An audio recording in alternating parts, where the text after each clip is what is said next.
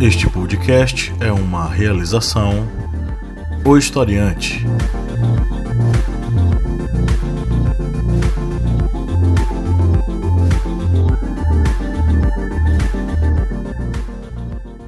E aí, historiantes? Estamos aqui em mais um podcast feito com todo carinho e amor para vocês. Eu sou o professor Pablo Magalhães. Ao meu lado eu tenho meu colega, meu camarada historiante Kleber Roberto. Dá um oi, Kleber. E aí, pessoal, beleza? Temos também aqui a Lídia Verônica Olá. e o Márcio Fabiano. E aí, minha gente, tudo bem? Mais uma vez nós estamos juntos. É isso aí, galera. Mais um podcast rolando. É, hoje o nosso tema é um tema que é, algumas pessoas a gente se manifestaram nos nossos perfis dizendo que se fosse esse tema não conseguiriam escrever absolutamente nada. E é por isso que esse podcast exi- existe para ajudar essas pessoas a ter alguma coisa a falar. É, então o tema de hoje vai ser sobre arte e censura, os limites para a produção artística em nosso país. É, o nosso ponto de partida é, claro, aquilo que rodou muito na- nos noticiários e despertou a opinião pública de um lado e de outro, né? positivamente e negativamente. Que assunto é esse? Foi a exposição Queer Museu, né? que aconte- aconteceu inicialmente no Museu Santander, e sobre a mostra artística que algumas pessoas colocaram como o Peladão do Man, que rolou no Museu de Arte Moderna em São Paulo. E recentemente saiu essa notícia né, do curador do Queer Museu, né, se manifestando, se posicionando diante do que aconteceu. Segundo ele, muito do que aconteceu foi devido também ao oportunismo de muitos políticos reacionários. Claro que a mostra ela acabou sendo utilizada como se fosse algo político. E esses políticos se aproveitaram da- do conservadorismo de boa parte da população brasileira em torno ah, do assunto que foi tratado, que era a questão do corpo enquanto representação trans. é, enfim, como é que eu posso chamar? É, na sua representação transexual, bissexual, homossexual, enfim. E a questão do peladão do man, entre aspas, peladão do man, está referente àquela performance artística do homem nu que foi é, disponibilizada, apresentada no Museu de Arte Moderna, lá em São Paulo. E muitas pessoas elas acabaram se manifestando quando saiu a publicação de que uma criança estaria participando dessa intervenção. É, bom, a gente vai falar um pouco sobre isso, sobre o e sobre várias coisas ligadas à arte com os nossos colegas aqui na nossa mesa redonda. Então, a pergunta inicial é, não é o pinga-fogo do Márcio, mas é a primeira rodada que a gente vai fazer, tá? O que é arte, gente? Bem, a arte, se for em termos é, técnicos, digamos, do, pegamos o Aurélio, vai ser todas as manifestações humanas em que sejam utilizados é, termos estéticos ou então de imagens para que seja suscitado nas pessoas algum tipo de emoção ideal ou então for alguma forma de expor um conhecimento a mais para aquela pessoa. E a arte, digamos, por si só, ela, essa definição, digamos, uma definição técnica, mas a arte por si só também é alguma forma do, da pessoa se manifestar utilizando algo que não seja, digamos, somente a exposição dialogada, aquela forma oral da conversação. É uma forma da pessoa se expor e deixar aquele registro daquela ideia que ele teve. Olha, todo lugar que eu, né, procurei aí uma, uma fonte pra me dar certeza, né? Pra poder dizer o que é arte, eu vou resumir porque em todas eu achei a palavra expressão, né? Então, todo, toda manifestação que, que expressa ou que o indivíduo quer dizer ou quer ser, o que sentiu é uma forma de arte, né? usando habilidades e talentos é, para expressar seu ponto de vista, seu, sua forma de ver o mundo, sua questão política, é, enfim, a arte é a sua. é- é- todos também dizem que é inerente ao ser humano, né? E a arte é uma forma de, digamos assim, concretizar ou verbalizar de alguma forma é, o que a pessoa pensa, sente, vê, enfim. É, é o ser humano se expressando, né? Através da arte. O que está dentro do âmago dele, sei lá, como é que eu posso explicar melhor. Mas enfim, são, é a expressão do ser humano. Já que Kleber e Lídia falaram aí, deram duas. É, fizeram dois esclarecimentos bastante interessantes sobre é, o sentido direto da palavra arte, eu vou mais uma vez pela, pela emoção, pelo coração. Para mim, arte é alívio, arte é o escape, arte é a maneira que nós, o ser humano tem de transcender a sua vida comum, ao seu cotidiano, é a maneira dele tem de falar do seu dia a dia com mais poesia, com mais beleza, com mais força, com mais cor.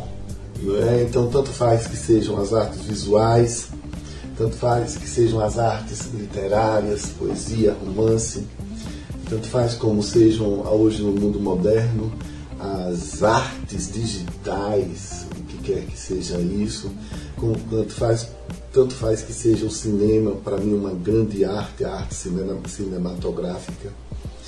E nós precisamos ter acesso à arte, porque é um momento em que nós podemos eh, refletir. Vou ser mais direto, quando você é, chega numa exposição de um grande pintor, seja do passado ou do presente, é, e você se depara com uma grande obra, como por exemplo a primeira vez que eu vi a obra O Grito, do Edvard Munch, e aquilo me impressionou muitíssimo porque era uma imagem que sempre estava nos nossos livros escolares de história. E assim, quem é que não se emociona, né? Poxa, pela primeira vez eu estou vendo uma grande expressão artística, o que é que significa aquele homem torturado, aquela forma ovoide, assustada, sendo pressionada pela pela força do cotidiano, ele era ou não era esquizofrênico, ele era ou não estava fugindo de alguma coisa. Quando a gente se vê diante disso, a gente para, respira e pensa que a vida tem outras possibilidades, que há, há maneiras de nós refletirmos sobre isso. Ou até quando a gente ouve uma canção que nos toca, que nos emociona, ou quando a gente vê um filme que nos deixa impressionado, ou quando a gente segue uma série de, de, de, de, TV, série de Netflix, de qualquer coisa, que a gente fica ali ligado, é porque desde que o mundo começou, tanto, tanto o mundo ocidental quanto oriental, nós temos que ter esse escape, esse alívio, nós precisamos nos manifestar para que a vida tenha mais sentido e mais cor. Eu penso assim. Ok. E no final das contas, aí dando a minha contribuição sobre essa, essa discussão, é que arte ela existe para provocar. Ela faz com que dentro do ser humano aconteça alguma coisa, uma reação ao estímulo que está sendo feito para ela. E a arte ela tem o dever de provocar. A arte não é mais aquilo que é considerado como belo. Dentro da filosofia nós falamos sobre dois ramos de pensamento, que é a ética e a estética. A ética ela se, liga à questão do, do padrão de comportamento humano dentro da sociedade. A estética se liga ao padrão de, do, daquilo que é bom ou ruim, belo ou feio, dentro de determinada sociedade. Sobre as duas infere aquilo que nós chamamos de cultura. Mas a arte ela está para além dessa questão. É aquilo que provoca, através do que é tido como belo ou tido como feio, uma reação na pessoa. Então arte provoca. Se a arte não está provocando, ela não está atingindo aquilo que ela se propõe a fazer no ser humano, que é provocá-lo.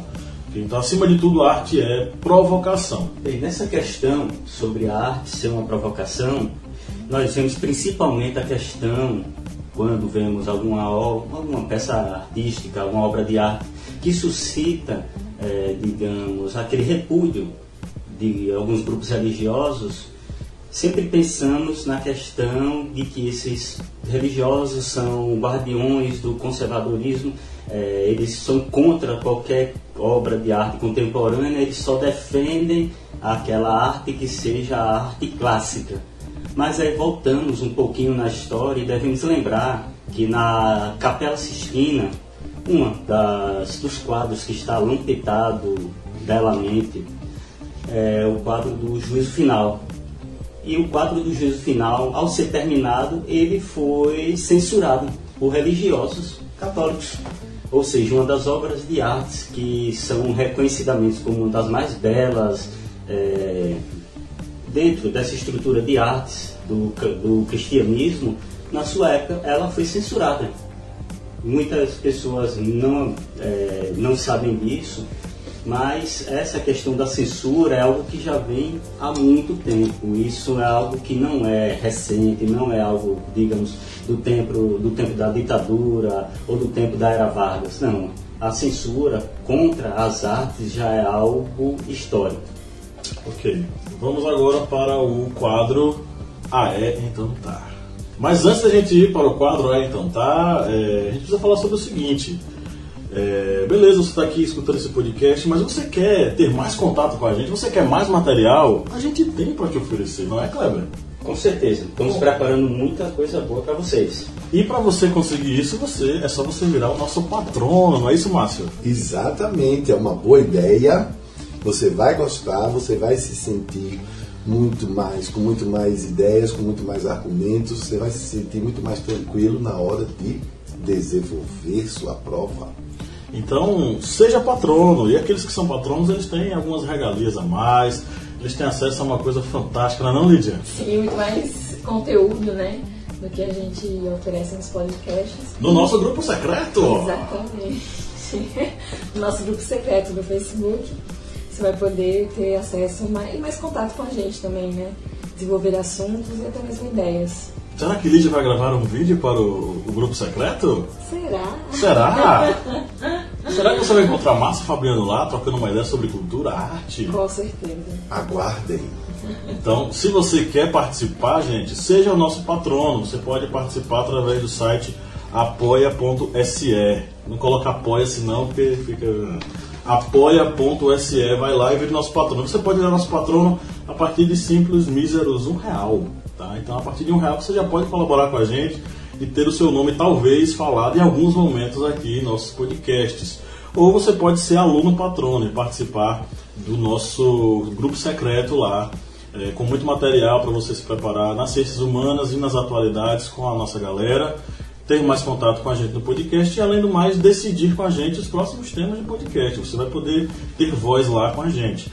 Além disso, a gente tem espaço para professores, chamado Professor Patrono, e você vai poder participar de um debate já ligado mais à área de historiografia, com os professores eu, Pablo e o professor Kleber, mais especificamente sobre a área de história, filosofia, enfim, questão mais acadêmica. Então, Torne-se um apoiador, vai lá no site apoia.se, vira nosso patrono, participa do nosso grupo secreto, troca uma ideia com a gente, vai ficar todo mundo feliz e contente. Agora sim a gente vai para o quadro Ah é? Então tá. Ah é? Então tá. Se o tema da redação fosse arte e censura no Brasil, qual seria seu argumento? A Eduarda falou, um deles seria a DIP, que é o Departamento de Imprensa e Propaganda do período Vargas. Exatamente. Abranger esse tema. E esse tema também não serve também somente para uma redação. Vamos lembrar que é um tema histórico, a DIP, que isso foi, vai, pertence à era Vargas, e ele pode ser um tema que venha a cair tanto em uma questão de uma redação, como também até mesmo na prova de história do Enem. E a, a DIP ele foi um órgão de repressão e também de propaganda da Era Vargas, porque ele tanto reprimia, censurava é, peças teatrais, é, programas de rádio, cinema, que fosse é, mostrasse, digamos, a sociedade brasileira da época da Era Vargas, porque não era bonito mostrar isso aí para o mundo, como também eles faziam uma propaganda, digamos, do grande pai, que era Vargas ou seja, divulgava Vargas como grande líder, o grande estadista, aquele que iria resolver os problemas da nação. E nosso professor Pablo pediu para fazer uma explicação rápida, mas eu vou deixar só mais um trecho pequenininho que é para vocês também pesquisarem sobre a arte degenerada. A arte degenerada que foi instituída, que foi uma, uma peça que foi uma peça utilizada por Adolf Hitler na Alemanha nazista, que ele utilizava de, de obras de artes de vários autores, como Picasso, Van Gogh, para demonstrar que aquela arte era uma arte degenerada, uma arte feia, ruim para a nova sociedade ariana que estava surgindo na Alemanha. Ele tentou fazer uma exposição demonstrando a arte alemã e uma arte deturpada, que foi essa arte desses autores que eu disse. É um tema bom também para ser pesquisado, pois também pode ser um tema para o, a prova de história do Enem. Bom, é, esse aqui é o arroba ruso. Lídia, ele falou é uma afirmação. É um tema difícil de pensar. Ah, vamos lá. Simone Flores. Ah, é esse o comentário? Esse é o comentário. Realmente ficou difícil, eu não consegui pensar muito não. É... Gente, Não, realmente é um tema difícil. Inclusive, os caras disseram que iam ser pegos de surpresa, né? Se caso isso acontecesse, caísse na redação da Enem sobre esse tema. qual é o tema mesmo? Arte e censura. É, na verdade, a censura ela, ela é mais popular, né? Porque é, a liberdade de expressão, né? Ela é um direito fundamental e ela tem sido praticada, né? A, a, a censura mesmo é popular, né? As pessoas censuram, né? A, a bancada evangélica, o pessoal conservador é que censura, né? É, a arte, porque tudo aquilo que causa estranheza, incômodo, né? Então, assim, é, tenta procurar assuntos mais ligados a, ao fato da liberdade de expressão ser, é, ser constitucionalizada, né? E que a censura ela não é real, ela não é não, não é real no sentido de ela não pode existir hoje, apesar dela ser ela partir do povo, né? Do enfim é complicado. Vamos desenvolver. E vai pegar muita gente surpresa, realmente, se cair numa redação. Vai, né? Porque essa questão do conceito, né?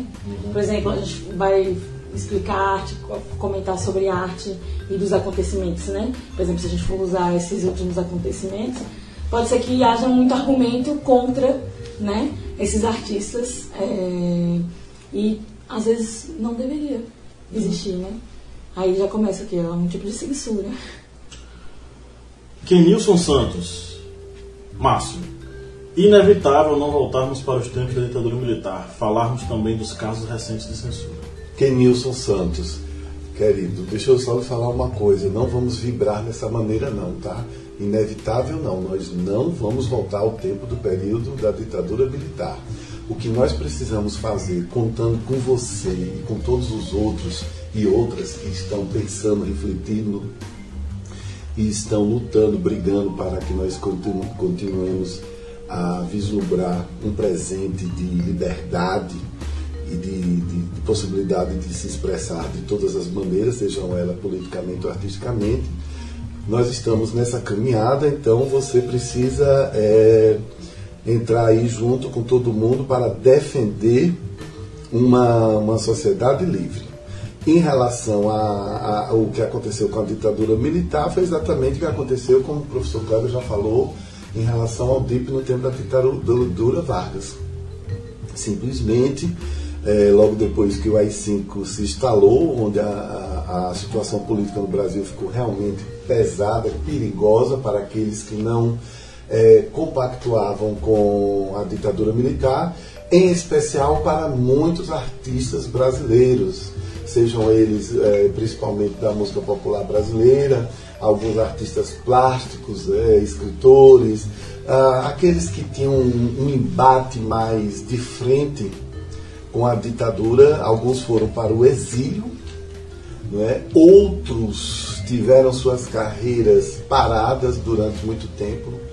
É, Chico Buarque não, não demorou anos para voltar a aparecer, por exemplo, na Rede Globo. A Rede Globo, que também teve sua participação efetiva na defesa do golpe de 64. Chico demorou muitíssimo.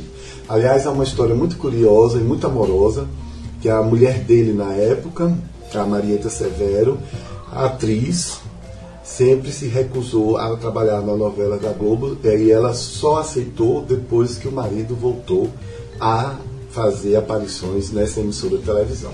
Então a gente precisa ter muito cuidado. Eu queria dar um conselho aproveitando o que Lídia disse.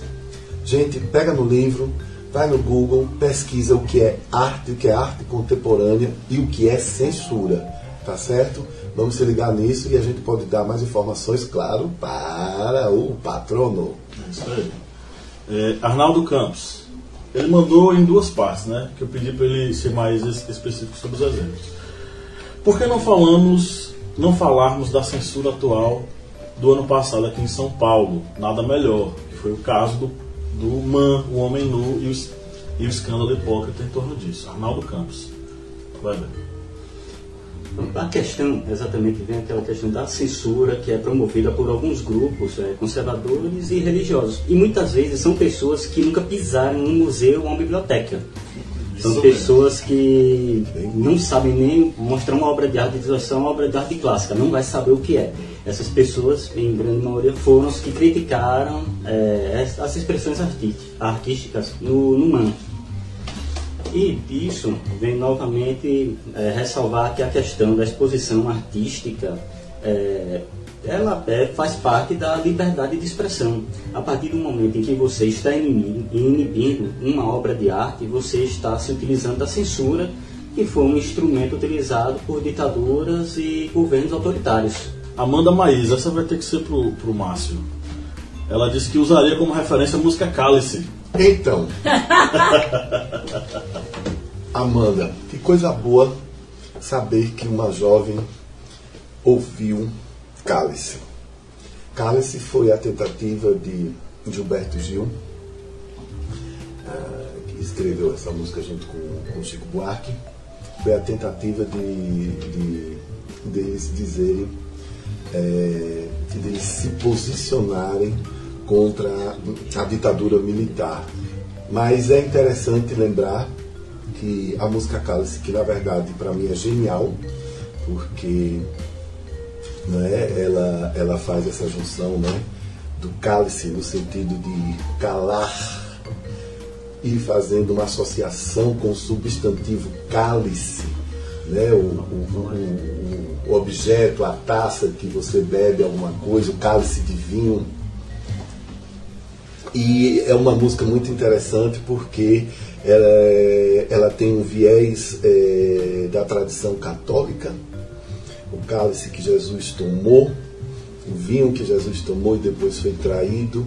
É impressionante. Gil cantou essa música, eu já contei, vou contar de novo, cantou essa música recentemente, um mês atrás, numa manifestação político-partidária em defesa do Lula.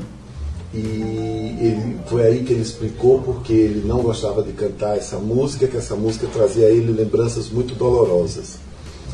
Além de Cálice, outras canções foram proibidas, outras canções eh, foram marcadas na ditadura. Há uma coisa muito curiosa, viu, Amanda Maísa? A, os, os censores. A censura era uma, era uma. A gente precisa dizer o seguinte: a censura do- no- durante, a ditadura, durante a ditadura militar era um órgão, minha gente, era um órgão do Estado. Tinha, eram, são, eram os escritórios.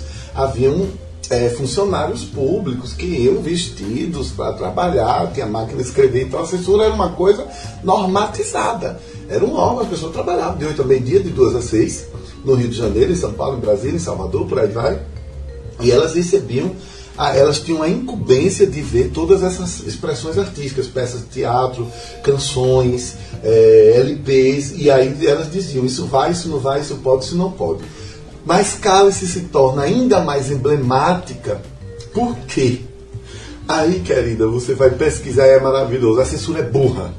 A censura, como diz o professor Kleber, ela não sabe o que é um museu, ela não sabe o que é de fato uma expressão de arte, seja ela do passado ou contemporâneo.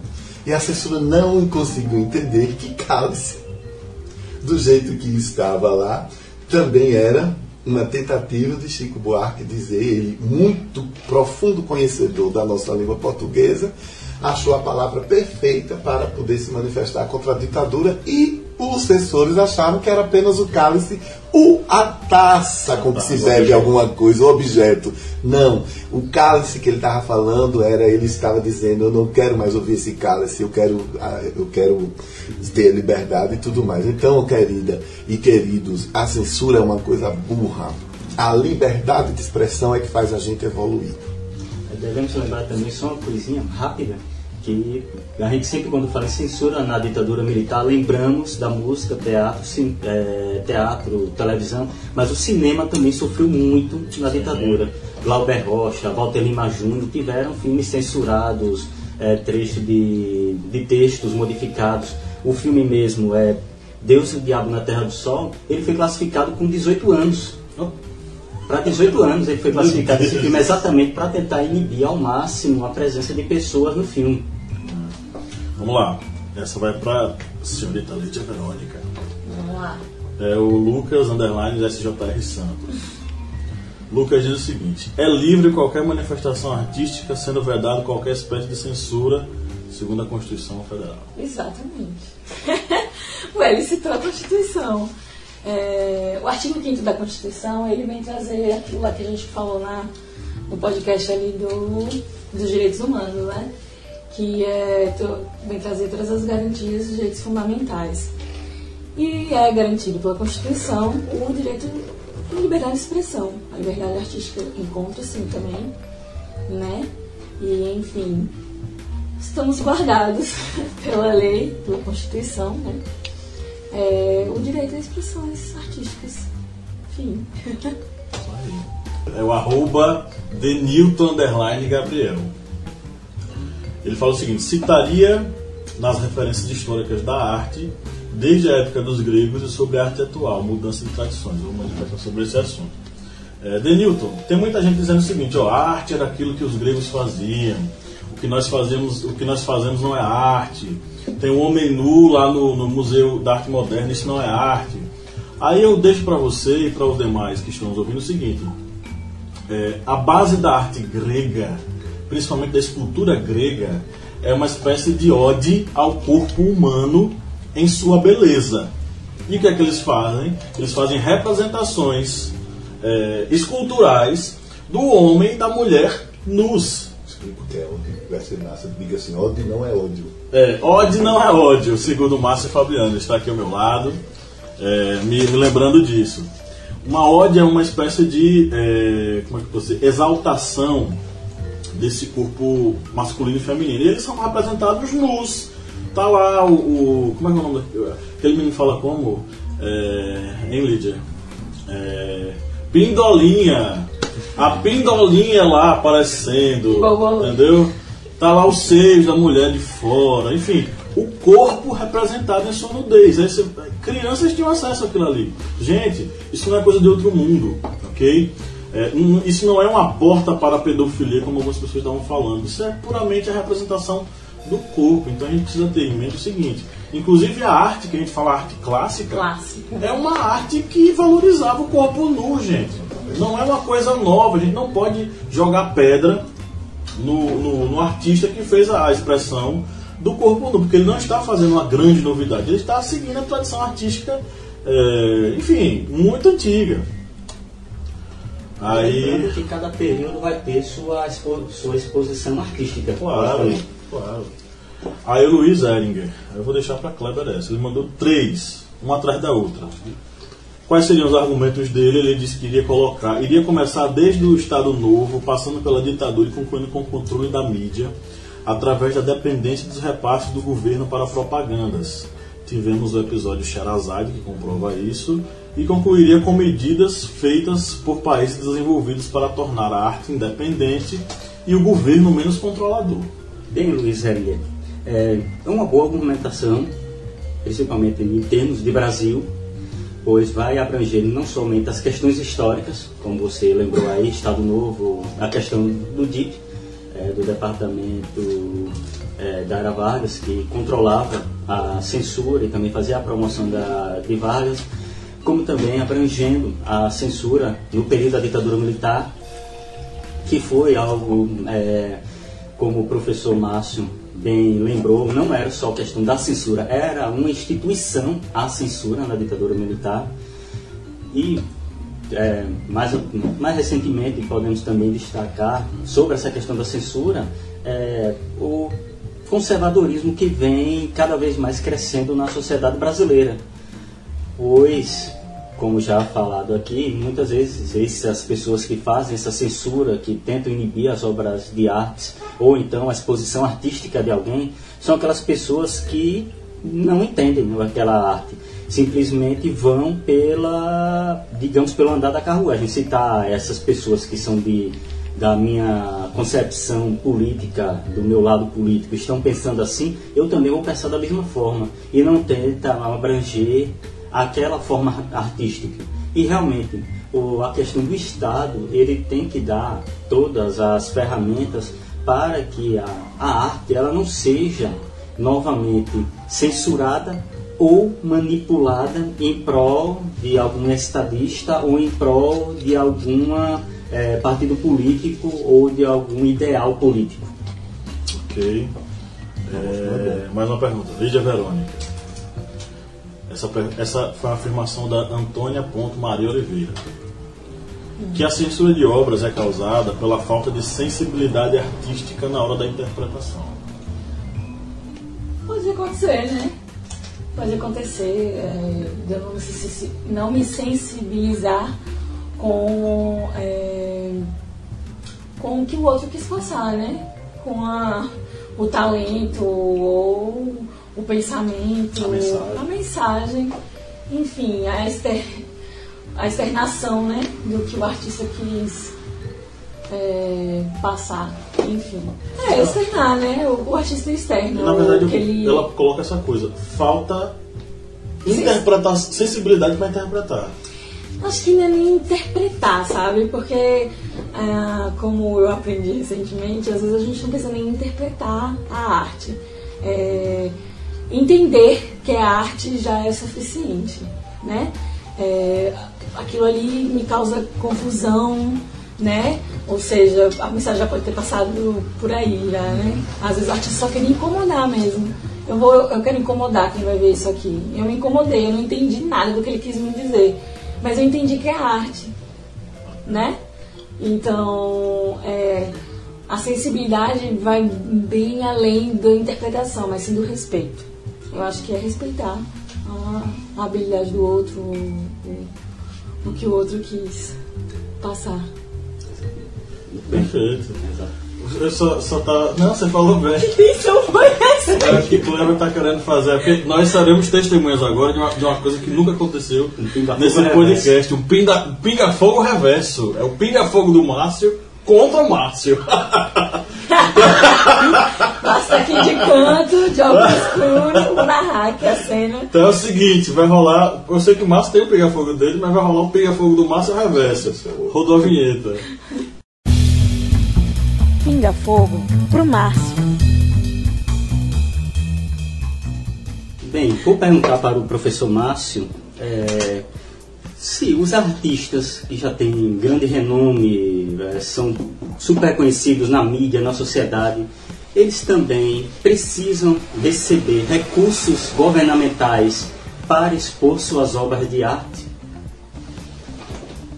Sinceramente, acho que não. O que nós precisamos ter no Brasil, essa é uma discussão pesada, Kleber, foi bom você tratar disso. O que nós precisamos no Brasil é decidir através do Congresso, através dos nossos deputados que nós elegemos, temos que trazer a responsabilidade, inclusive para quem faz essas perguntas, que nós somos eleitores, nós precisamos decidir uma política pública de, de cultura o que acontece é que o Estado, através dos, seus tentáculos, das suas empresas estatais, é, criam vários editais e que alguns artistas se beneficiam. A crítica que se faz é que esses editais são feitos e só quem tem acesso são grandes artistas, porque eles já têm todo um, trabalho feito, eles já, eles já têm capacidade, eles já têm pessoas que trabalham com eles que sabem como entender é, o que está escrito nos editais e aí fica muito mais fácil vencer. Vamos tratar de um assunto específico. Quando Maria Bethânia recebeu um. Eu, eu vou pedir desculpas pela se eu, se eu fizer uma incorreção nos valores. Mas eu, se eu não me engano, eram entre 500 mil e um milhão de reais que ela iria receber do, do de um órgão do estatal para criar um, bro, um blog sobre poesia, sobre Fernando Pessoa. Então Foi pe- pesquisa aí, Maria Bethânia, me, me- ajudem aí quem puder, pesquisa aí, Maria Bethânia. Maria Bethânia e o blog Não, tem Fernando Pessoa. tempo, tem mais Tem mais tempo, tempo isso, né? E aí foi uma, uma grande discussão que é para quem vai esse dinheiro que é público. Maria Bethânia ela tem condições de conseguir isso via empresa privada. Maria Bethânia precisa realmente de um milhão de reais para fazer seu blog sobre poesia Fernando Pessoa. Fernando Pessoa é maravilhoso. É o meu predileto, é o meu preferido. Eu adoro Maria Bethânia. Então a gente precisa entender é, é, essas diferenças e principalmente é, o que se faz com o dinheiro do Estado para patrocínio de políticas públicas. Aí o que é que acontece? Acontecem as distorções, Kleber. Prefeituras têm, através da, da, da lei, legalizada em lei, podem captar, podem utilizar recursos de 1 milhão, 10 milhões, 5 milhões para fazer festas consideradas tradicionais, como as festas juninas no Nordeste, e trazem para essas festas atrações que não estão diretamente relacionadas ao espírito desse festejo tradicional. É uma grande briga, certo? É uma grande discussão e eu acho que nós precisamos encarar isso de frente. Pessoalmente, na minha experiência como gestor, eu acho que a política pública de cultura de um Estado brasileiro deve estar voltado para atender aqueles que não têm oportunidade de, se, de, de encontrar apoio para as suas expressões. A Bahia, por exemplo, ela tem uma tradição muito grande dos afrodescendentes, nós temos tradição do terreiro, nós temos as tradições religiosas, nós temos diversas expressões artísticas. Aqui no norte é de um jeito, se você vai para o sudoeste da Bahia é de outro, se você vai para o sul da Bahia são outras manifestações. Se a gente for para Curaçá, a gente vai ter uma manifestação diferente. Então eu penso que dinheiro público para a cultura deve prioritariamente valorizar o pequeno, o médio, aquele que não tem uma oportunidade. Os grandes são métodos bem mais fácil. Para Maria Bethânia, bem mais fácil para Roberto Carlos, bem mais fácil para é, Bruno Giovanni, Matheus Inocente das Bruno Plantas, bem mais fácil para um desses Bruno conseguir Giovanni. apoio e recursos, porque eles estão na grande mídia, no grande entretenimento e tem várias marcas grandes associadas a ele, ao prestígio dele. Não sei se eu respondi. Não, não escrevendo. Isso aí foi, É. foi você corta? Isso aí foi porque é, no último podcast que estávamos aqui, a gente discutiu sobre isso. Não, pode falar, Clara. Não vou cortar isso não, vá. Vai. E eu achei até no, digamos, no making off, no off, É. no making off na, do último podcast, estávamos discutindo sobre isso. E foi um tema bem interessante que eu achei interess- bom levar agora, porque é um tema que realmente suscita muita crítica e muita conversa entre vários órgãos, ONGs e artistas mesmo que muitas vezes não conseguem eh, levantar um único centavo do governo porque é, grandes artistas chegam primeiro, com, tem literalmente uma máquina por trás Exatamente. dele para conseguir esses recursos. Eu quero falar sobre esse assunto. Agora sim, quem define o que é arte? E quem define que aquela arte é relevante? A gente estava acompanhando o caso, por exemplo, do. no- foi no, se não me engano, foi ano passado. O prefeito João Dória, em São Paulo, mandou cobrir todos os, os grafites da cidade e transformou a cidade na cidade cinza novamente. Isso foi feito sob o critério de que tudo aquilo que estava nos, no, no- nas, nos viadutos, nos prédios e tal, era coisa feia. E aquilo não deveria existir. Sujar a cidade, poluição visual, essas argumentações, né? E o interessante é que quem é que decidia se uma coisa era arte ou se não era? O funcionário que ia pintar por cima os, graf os, os grafites. O pintor da prefeitura. Aí, qual, é a, qual é a formação do cara sobre arte? Nenhuma. Nenhuma. Aí ele chegava na frente do negócio e dizia: Ei, tu acha que isso aí é arte? Aquele que, é comentário, aquele comentário mesmo, né, da sensibilidade. É, não faltava nem sensibilidade, né? Ele entender que tudo que ele estava apagando ali era arte. né? E o engraçado é que ele, ele decidia arbitrariamente: ó, isso aqui é arte, mas isso aí do lado não é arte, não. Por quê? Porque é um negócio feio. Tu acha que isso é arte? Ele chamava o cara do lado. Você acha que isso é arte? Era o subprefeito né, que decidia. Né? Ele saía com o carro da, da empresa terceirizada e ia, isso é arte, isso não é arte. Apaga tudo em volta. Só isso aqui é arte. Aí Kleber colocou um negócio que é interessante, só, só complementando.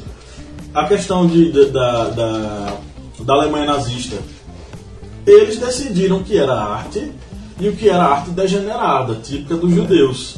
Ele pegava a arte do equilíbrio, do belo, da, da arte grega, da arte greco-romana, e dizia, ó, isso é arte, arte ariana. Já a arte do modernismo, a arte do expressionismo, Pablo Picasso, é Van Gogh. Eti- Etiol, essa galera que não segue esse padrão, eles colocavam como arte degenerada. Fala. É bom lembrar, para deixar bem claro aos nossos ouvintes, é, que arte não, não é a mesma coisa que gosto estético. Vamos deixar essa diferença aí bem definida, porque às vezes essa confusão, é, essa confusão pode rolar na cabeça de quem vai fazer uma prova. Então procure entender bem o que é arte, você ah, consegue isso através de leituras, através de pesquisa, gosto estético. Eu particularmente não gosto de algumas, eu gosto muito de literatura, mas não gosto de. não aprecio algumas correntes é, de poesia.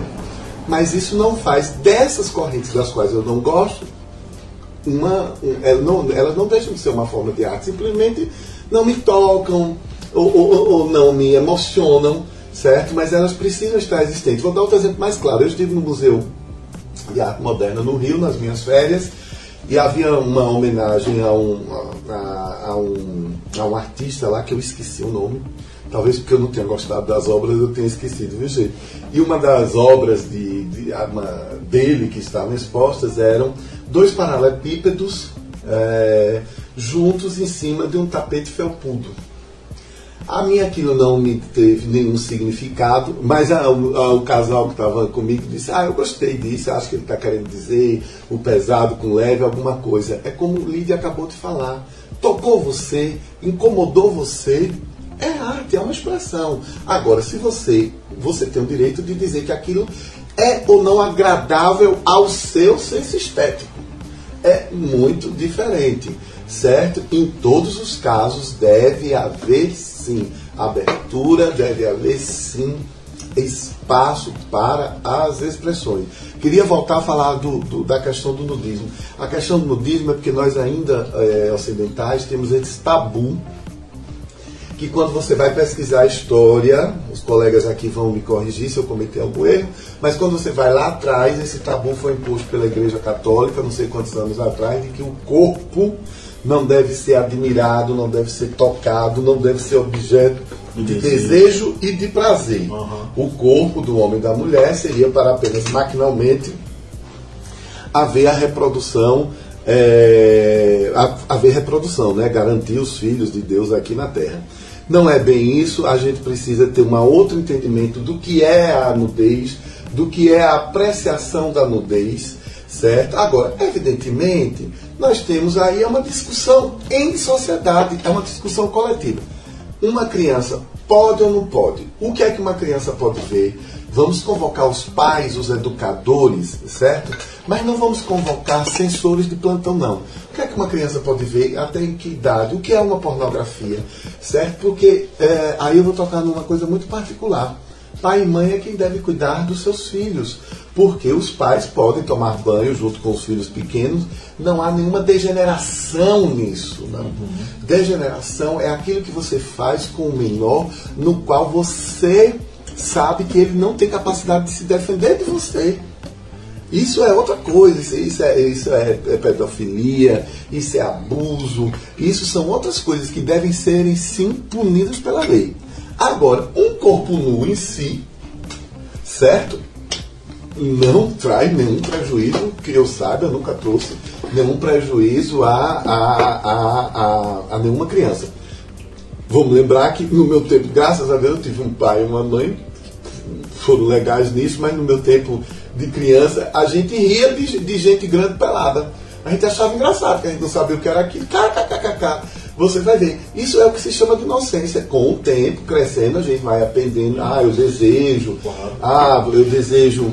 é, meu desejo é assim, meu desejo é daquele jeito. Eu desejo um homem que seja desse jeito, uma mulher que seja daquele jeito. São coisas que são construídas, mas graças a Deus, eu e minhas irmãs e meu irmão não, não, não, não surgiu nenhum tarado. A gente brinca, as sobrinhas brincam de calcinha e vão para cima e vão para baixo. Isso significa leveza, minha gente. Isso significa que a gente está educando para te dizer: nós te amamos sem necessidade de pegar no teu corpo, na tua genitália.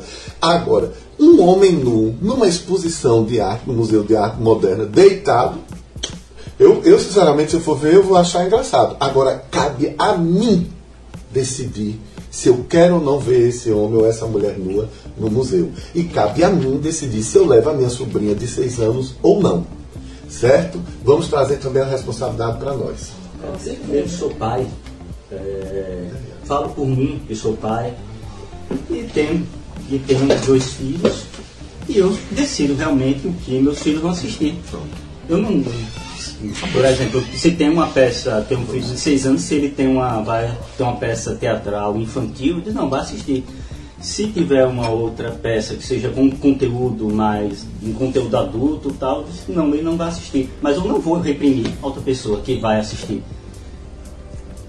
Porque a partir do momento em que eu dizer, não, tem que, tem que parar essa, esse evento artístico, essa peça teatral, já vai estar se tornando censura. Eu, eu vou decidir o que eu vou assistir, o que meus filhos vão assistir, mas eu também não vou tentar censurar o que os outros vão fazer. Cada um, isso aí vem também aquela questão da educação, de que muitos pais preferem jogar para terceiros a educação dos filhos. Ah, é mais fácil o governo censurar aquela peça teatral do que eu dizer, não, meu filho, você não vai porque isso, isso, isso. Muitos pais acabam se ausentando de educar seus filhos e tenta jogar essa responsabilidade para o governo, para a escola, para outras pessoas. É, quando eu li a matéria, é, que eu achei que a maioria dos canais foram bem tendenciosos, e os comentários também nas redes, né? É, eu realmente fiquei chocada, né? Achei um absurdo, sem fim, é, porque para mim a arte é toda, né, todo tipo de expressão e a liberdade de expressão ela é defendida, mas assim, uma tortura não é arte, né? É, enfim, eu achava realmente que era, foi excessivo aquele, aquele tipo de expressão né, artística, pela forma como a notícia foi trazida. Mas faltou, como uma mesma se posicionou, deu uma nota na época, é, que as, a criança ela estava acompanhada pelo responsável, que era sua mãe essa parte ficou fora, né? Do, das informações. E o artista e o museu foi, né? Ali queimado, todo mundo crucificou o artista, mas foi por escolha da mãe da criança que ela se expôs, foi por escolha da mãe da criança que ela tocou um adulto nu. Porque eu pensava assim, a gente está numa era de, né, vamos quebrar o silêncio, vamos conversar com as crianças, não vamos ensinar que um adulto tocando uma criança pelada é errado. Então, assim, eu fiquei chocada por causa do, né, dessa questão é, é que a gente comecei um contexto da, da, da, faltou informação faltou muito, com, faltou também contextualizar a situação, né?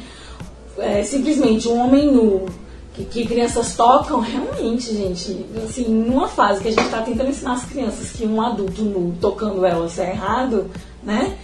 Como você lê essa, essa matéria? É terrível.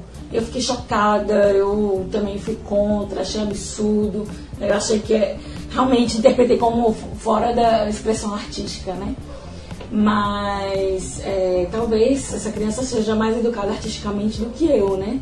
Do que é, muitas pessoas né, que estavam lá e provavelmente as pessoas que divulgaram a, as informações da forma errada. Ela era acompanhada, então assim, se a gente tivesse que criticar alguém, teria que ser a mãe dela, né? Como é que você se expôs sua, sua filha ali para tocar um homem nu e tudo mais? E a gente também não sabe que tipo de relacionamento ela tem com a filha e que tipo de educação ela deu à filha dela. Qual conversa elas tiveram antes de entrar e depois de entrar Olha, filha, você vai ver um homem nu, assim, né? E, enfim, é, o cinema brasileiro traz gente pelada. As novelas trazem gente pelada. A né? Beleza dançava pelada até um tempo desse. Pois né? é, então assim, a nudez, ela ela é, ela, é- ela choca até certo ponto, né? Isso. Ela, ela é assim, até um certo tipo de exposição, né? Mas na que interessa a gente, ela choca, né? Enfim. Eu queria, eu queria contribuir com uma coisa assim, tem a ver com propaganda. É, na Escandinávia, em alguns países, é, não é permitido na- nas redes de televisão é, colocar, só é permitido, não, não, não é permitido fazer divulgação de, de comerciais de chocolate, comerciais de brinquedo, comerciais de, de comida gordurosa até determinado horário, nas redes abertas, até 22 horas, se eu não me engano. Eu posso trazer isso com mais detalhes num outro momento, numa outra discussão. Porque houve uma discussão entre essa, essa sociedade, esses países, e disseram que às vezes a televisão, os pais não têm controle. Então você fica recebendo, seus filhos ficam ali recebendo aquela mensagem, compre isso, coma aquilo, que você vai ser feliz, esse brinquedo é tal, e o pai está ali tentando ter uma educação mais equilibrada. Eles resolveram isso com a lei. Com a lei. Não pode ter propaganda para crianças até 12 anos antes das 10 horas, é, só depois das 10, 10 horas da noite. Existe uma, uma regulamentação, mas é para que ajude os pais a criar crianças, crianças mais é, equilibradas em relação ao consumo. Inclusive, para eles, na área de saúde, é o consumo de comidas mais saudáveis. Esse é um debate relevante. Então, vamos trazer para os pais, vamos trazer para dentro de casa. Eu penso assim. Bem, também, amigos historiantes, devemos lembrar que a arte também não pode ser um estímulo ao crime. A apologia ao crime é, é, um, é algo que é proibido em lei. E nós vemos é, músicas, por exemplo, como o funk, que estimulam a criminalidade, a, o estupro, por, por exemplo, o uso de entorpecentes. E isso deixa de ser já uma, digo, uma forma de arte aberta, já passa a ser uma questão de crime. É, Eu não sei se os membros aqui desta mesa redonda também pensam da mesma forma. Posso falar? Enfim, eu vou ter que me posicionar contra. Infelizmente, funk é arte. Assim, aos meus ouvidos, realmente é super agressivo e eu, como mulher, muitas vezes me sinto enojada em ter que ouvir determinados funks. Mas funk representa uma cultura que não é a minha, infelizmente. Que eu não vou entender, mas muitas vezes. É, o funk ele é uma expressão artística, então qualquer lei que vá vetar o funk, ele, ela, ela entra em conflito aí com a Constituição, né? Sobre a liberdade de expressão. O que eu acho particularmente que o funk é, retrata é o antes, é o depois. Assim, a falta de educação, né? É, Ah, então seria, no caso, as letras reflexo do contexto onde elas são escritas, no caso, do tráfico e tal. Entendeu? É, o tráfico, ele não existe por causa do funk.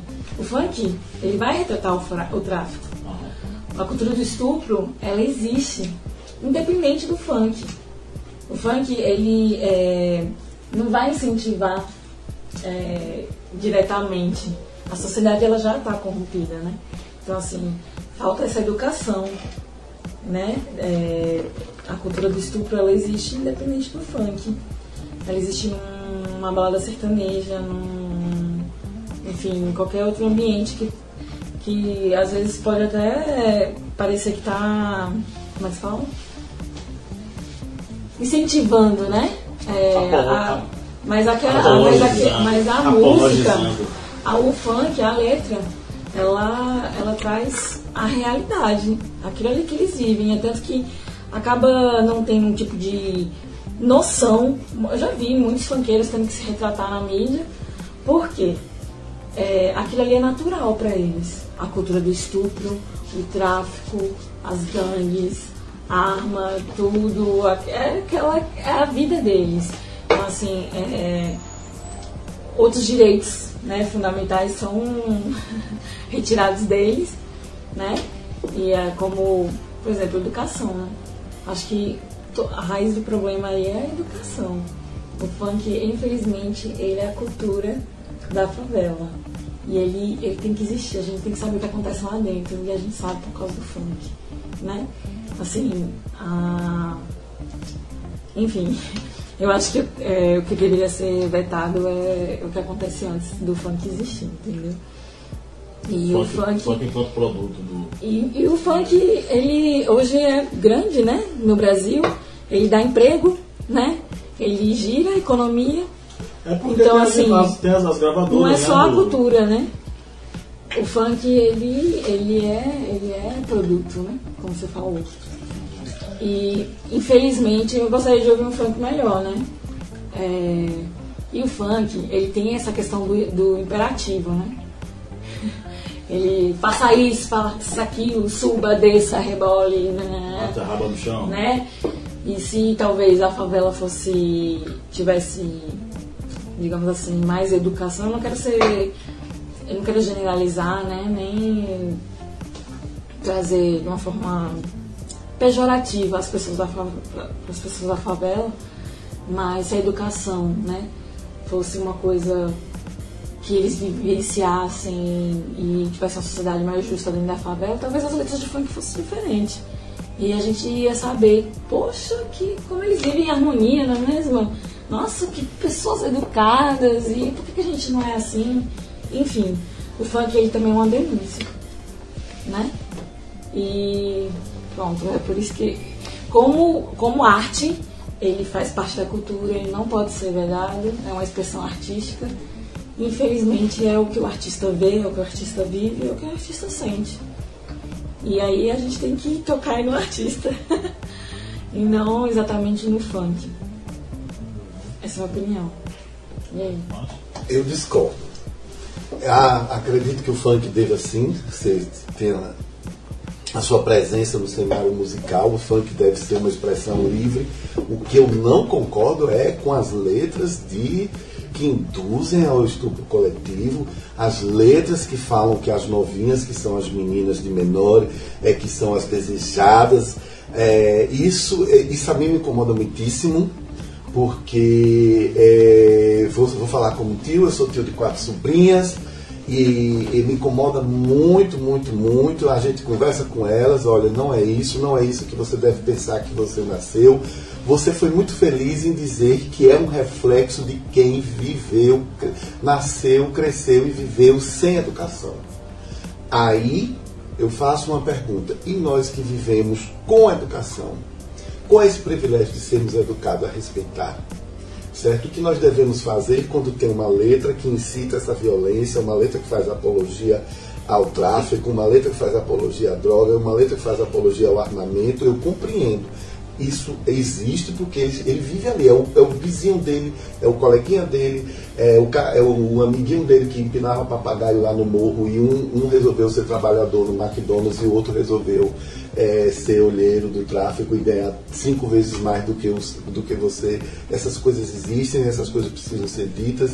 Acho que comunidades que a gente chama de favela precisam de uma atenção especialíssima. É, é uma dívida social moderna do Brasil, tal qual nós tivemos uma dívida imensa com a, com a escravidão, nós agora vamos conviver com a dívida com os pobres, né, com esses pobres sem acesso é, é, nesse sentido. Eu, o funk como expressão artística eu acho uma delícia. Eu, em certas festas, eu também vou até o chão, mas eu não posso é, é, deixar que aquilo é, afete as minhas sobrinhas, como ela diga, ah, eu sou mulher, eu tenho que servir para isso, eu tenho que servir para aquilo. Isso é, é uma, uma discussão delicada. É porque.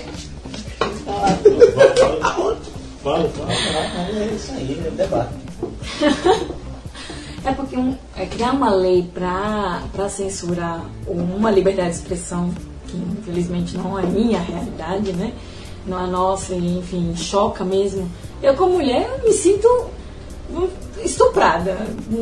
Só de ouvir algumas músicas de funk. E é absurdo, mas aí eu penso, por que, que essa pessoa canta com essa naturalidade, um absurdo desse?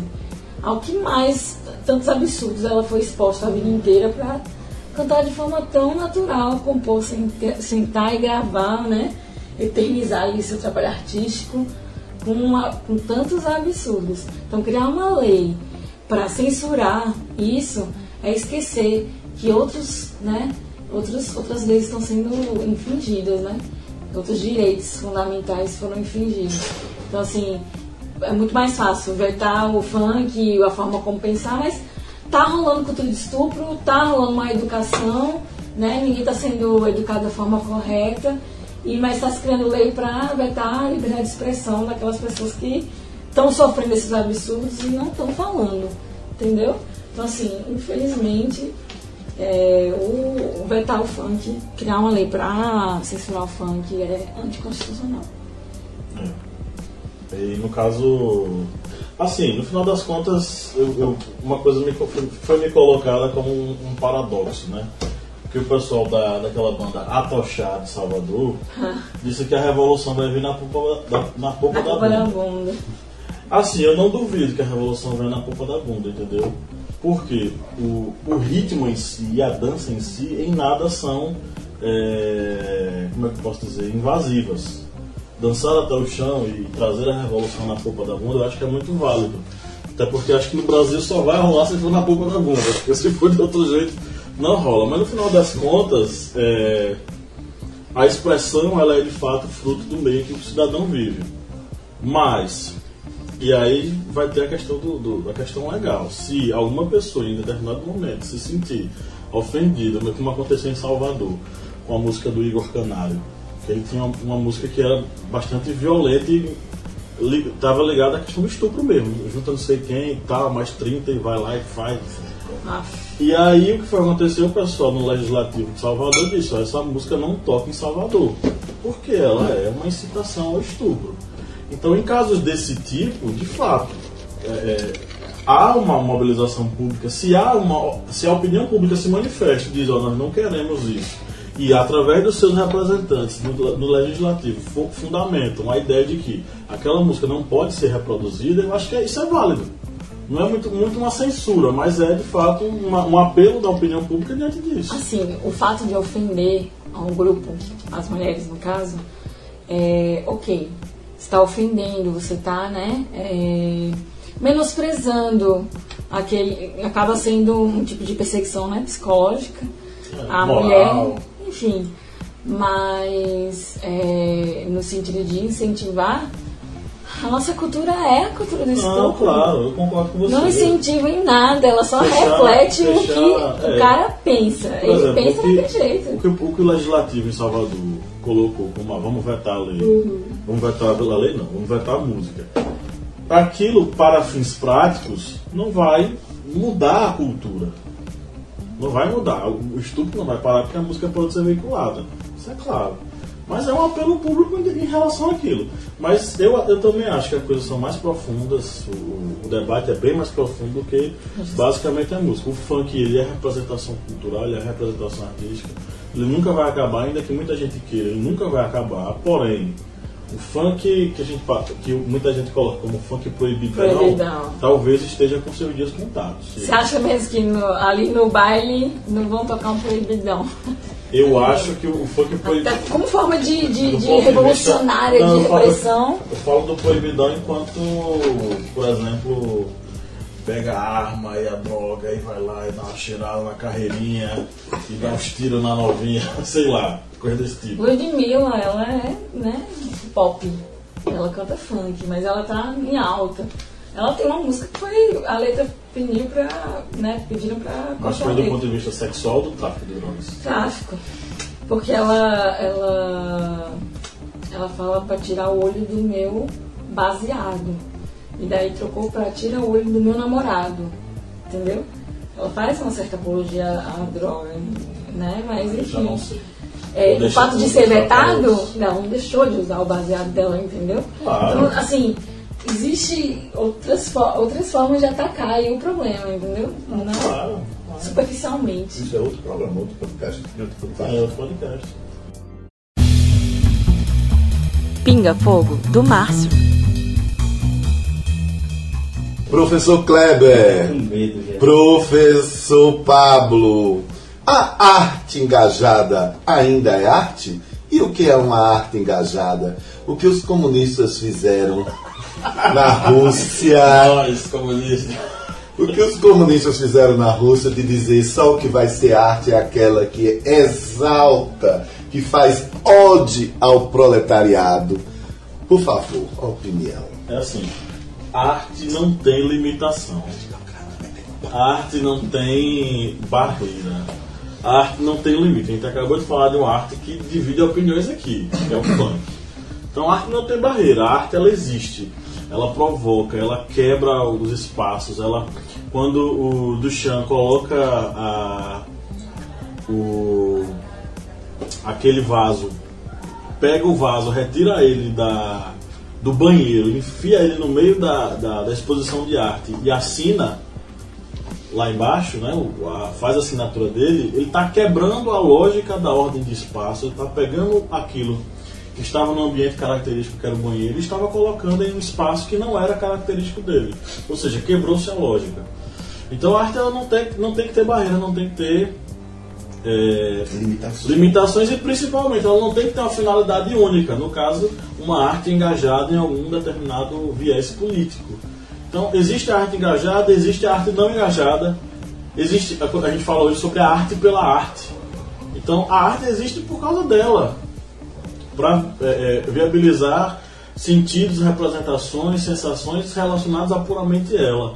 Então, a arte engajada, você fez um anunciado muito interessante. Como já aconteceu em vários eh, períodos históricos, eh, grupos políticos que ide- identificavam a arte como aquilo que era para exaltar o próprio, o próprio proletariado, no caso, o próprio grupo, o próprio eh, líder máximo. Essa tentativa de domar a arte faz com que ela morra. Então a arte se- é que nem o fogo. Se você retirar o oxigênio, colocar ele no espaço fechado, o fogo morre. A arte é a mesma coisa. Se você tira o combustível dela, ela morre. A chama se apaga. Que é exatamente isso que o professor Pablo comentou. Eu ainda faço um adendo, só para diferenciar, para não ficar nas mesmas, digamos, palavras, ainda há uma arte engajada. Só que na sociedade atual está surgindo, digamos, um distanciamento das pessoas, principalmente com esse tipo de arte, com essa arte engajada, não somente nas questões né, políticas ou sociais, pois muitas, muitas é, obras, de, obras de artes, expressões artísticas, elas acabam ficando muitas vezes restritas aos seus círculos é, culturais, círculos artísticos. Muitas pessoas, digamos, ah, o, o operário que sai da indústria e vai para casa, ele não vai ter o acesso tão fácil àquela arte. E quando ele vê aquilo, ele vai estranhar porque é uma arte diferenciada dessa arte que nós conhecemos como arte clássica. E isso vem causando essa, essa digamos, diminuição, não é bem diminuição, é uma retração do, das pessoas com acesso à arte engajada. E isso tem que ser evitado, porque a arte ela só vai existir enquanto houverem pessoas que vão admirar aquela arte. Eu acredito, isso aí é um ponto de vista pessoal, não sei se os outros professores e a doutora Lígia aqui concordam, mas a arte, ela tem que ser uma expressão para outras pessoas. Ela não pode ser, digamos, um, um monólogo onde a pessoa vai recitar dentro de uma sala totalmente fechada. A sua expressão artística, ela vai ter que é, causar algum impacto nas outras pessoas. E a arte engajada, ela vai ter que também ter essa função de causar impacto nas outras pessoas. É, por exemplo, quando você fala em arte engajada, eu penso muito nesses nos artistas que artistas claramente de esquerda, né? Que a gente tem uma, uma, uma leve, uma leva enorme de artistas de esquerda que começaram a produzir arte cada vez mais distante do povo. Aí você tem uma representação artística extremamente artística, rebuscada, tal que não atinge o, o- a pessoa, o, a pessoa comum, o cara do- do- da, da periferia. Não atinge essa pessoa. Então, essa arte comunica o quê? Porque arte é comunicação. Você se comunica através da arte. Entendeu? Então, meio que a gente tá. São artistas que falam muito, só que eles meio que estão mudos nesse, nessa perspectiva.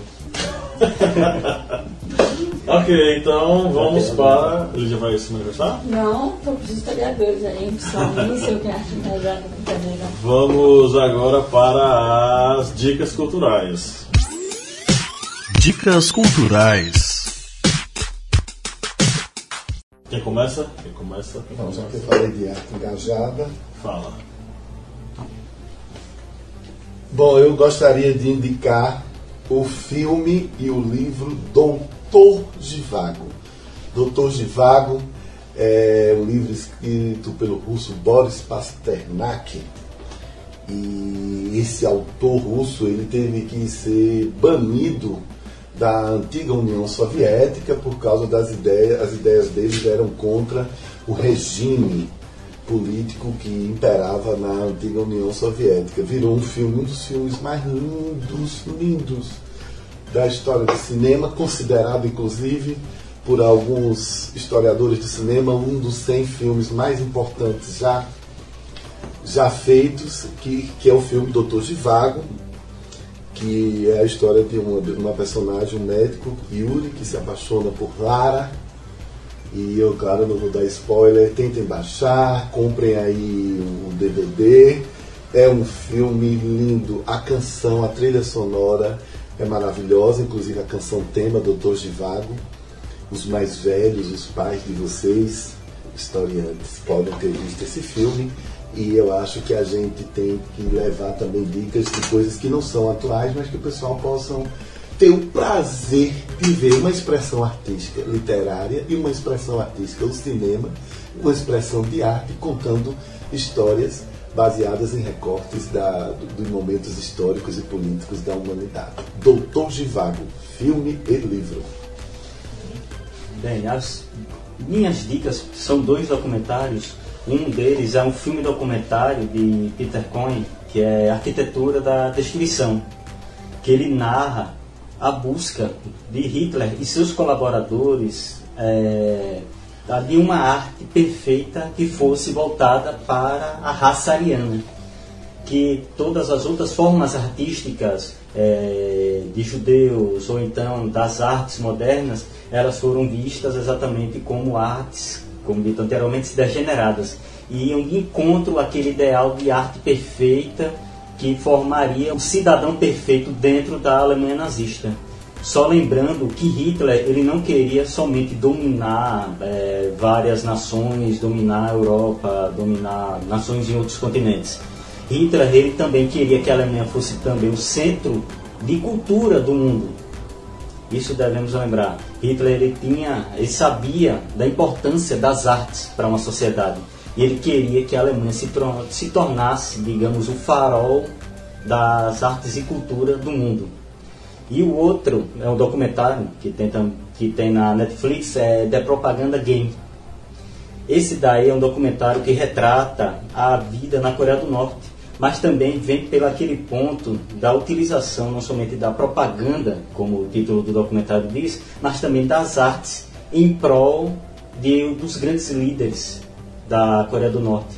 E ele vem demonstrar exatamente que dentro da Coreia do Norte, da Coreia do Norte não há essa visão contra os seus líderes tanto na, nas questões de propaganda da sociedade, da, das artes, tudo vem impor que seus líderes são seres perfeitos, grandes estadistas e que vão levar a Coreia do Norte para o apogeu e para o sucesso no mundo. Tenho duas indicações. Um que é um filme que eu amo de paixão, é muito lindo.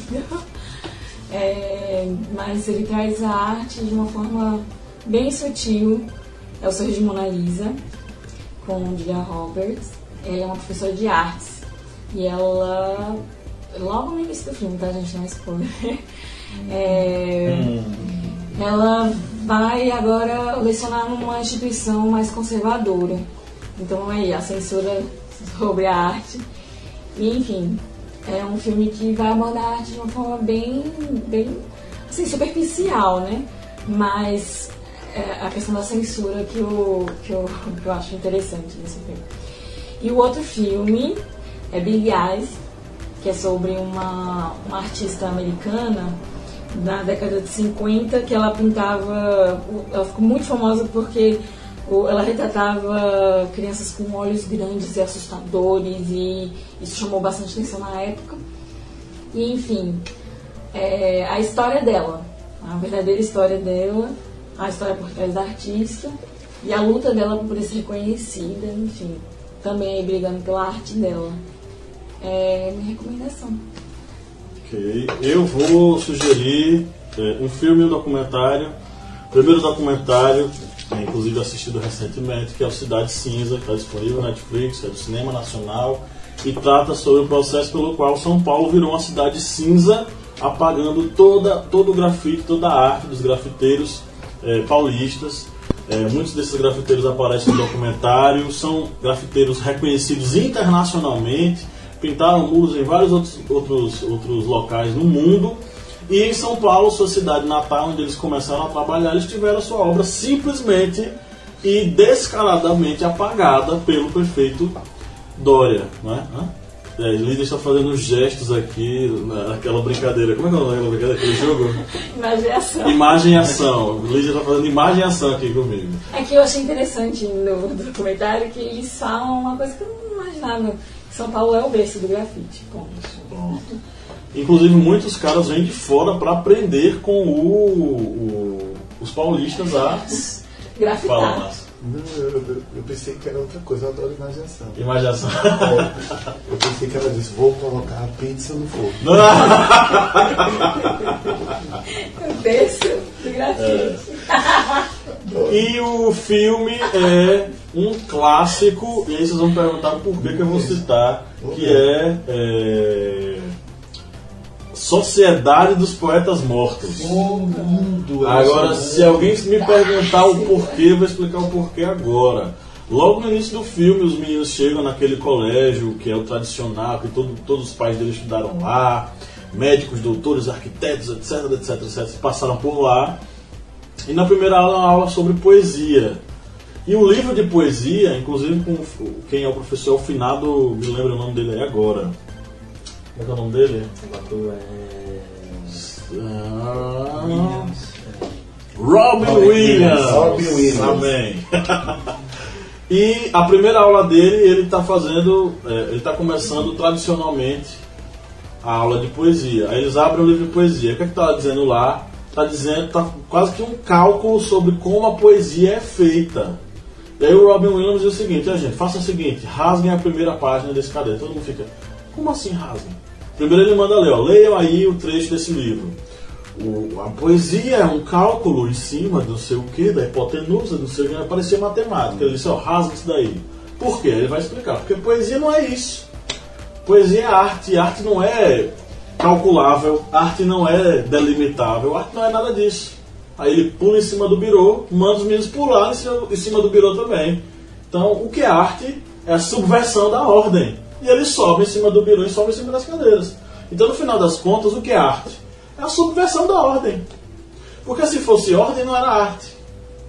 Arte é aquilo que sai da lógica, quebra os paradigmas, sobe no birô e grita, né? O Captain my Captain, que é o lema do Sociedade dos Poetas Mortos do filme. Então, deixa essa indicação sobre. Vamos falar sobre o que é arte? Arte é isso. Então, gente, foi isso. O podcast de hoje é, foi bem acalorado, cheio de, de- de comentários, foi bem interessante. Vários pingafogos é, espalhados. A, a- a casa, o, o escritório está todo aqui, todo chamuscado, tanto fogo que subiu aqui. Enfim. É, só para lembrar que depois desse podcast, você, você que é patrono, você pode ir diretamente ao nosso grupo secreto e você vai conferir material exclusivo lá para você sobre esse assunto. Provavelmente serei eu ou Kleber hoje, que estaremos lá aparecendo pela primeira vez, para passar para vocês um material exclusivo, mas acompanhem, porque no grupo secreto sempre vai ter material para vocês diariamente sobre vários assuntos ligados à história, filosofia, sociologia e atualidades relacionadas aí à questão da redação do Enem. Ok? É, eu queria agradecer, foi um, foi um prazer estar aqui com vocês, todos vocês aí e nós aqui. Valeu, tchau! Até mais. Tchau, tchau, tchau. tchau. A última a gente terminou com palmas. Eu bati só.